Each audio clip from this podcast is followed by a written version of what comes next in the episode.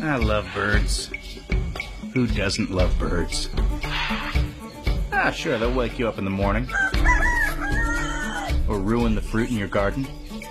And sometimes, of course, they'll crap on your car. But they're beautiful. And they fly. And they're capable of incredible things. As a comedy film, The Big Year is only mildly funny. But for people who aren't familiar with the activity known as bird watching or birding, this movie is quite an eye-opener. Avid fans of the popular sitcom The Big Bang Theory may want to persevere with this movie in order to catch a glimpse of the series' breakout character Sheldon Cooper. But I assure you, the main characters deserve your attention just as much, if not more. Three birders of different ages and professions share the same enthusiasm for bird watching. Stu Preisler is a retired businessman who wants to extend his success into the bird watching world. Brad Harris is able to recognize hundreds of avian species through bird song alone. Both Stu and Brad begin a year-long bird spotting quest around North America, and in the process, they befriend and help one another in order to defeat the bird watching record holder Kenny Bostick. No, I wanted to do something even more amazing. I wanted to be the greatest birder in the world. Seriously, how do you become the greatest birder in the world? You have to win the big year. Despite sharing a common hobby, the three men each have distinct characters and follow different paths in search of their goal. Steve Martin portrays the businessman birder who enjoys full financial and familiar support in his pursuit. His affability and generosity help him win the friendship of Brad Harris, portrayed by Jack Black. Black goes about his role with the air of a typical geek who possesses a heart of pure gold.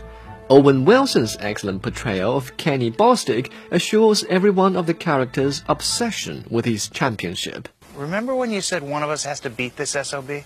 Well, maybe we should team up. For laymen, the movie brings you into a parallel universe where birds can dominate people's lives.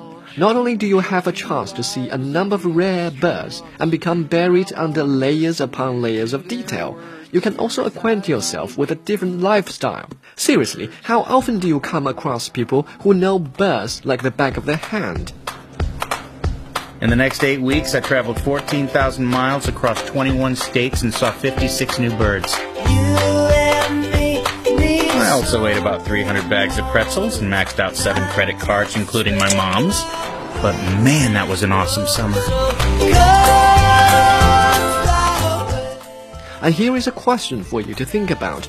We know partaking in a hobby makes people happy, but to what extent can you indulge yourself without said hobby ruining your life? Apparently, Stu and Brad are able to enjoy themselves despite their failure to challenge Bostick's status. The latter's persistence is admirable, but the cost of his success will most likely lead to him growing old and dying alone. I suppose balancing the extent of devotion is important for those who relish their hobby. What can I say? I waited too long to do it. No, you didn't. Don't say that. Then you would have done it some other year. And really, we won. He got more birds, but we got more everything. Do you know what I mean? Yeah, I do. There are obvious negatives in this movie. As previously mentioned, the comedy is very mild and rarely provokes anything more than a chuckle. No, no, no, no, no! The only part of the movie that could be regarded as mildly thrilling is a helicopter chase in pursuit of a snowcock. But against the backdrop of this plain and unexciting story, viewers may find themselves thinking about what to do with their own lives rather than watching the story unfold. On a scale from 1 to 10, The Big Year gets a 7.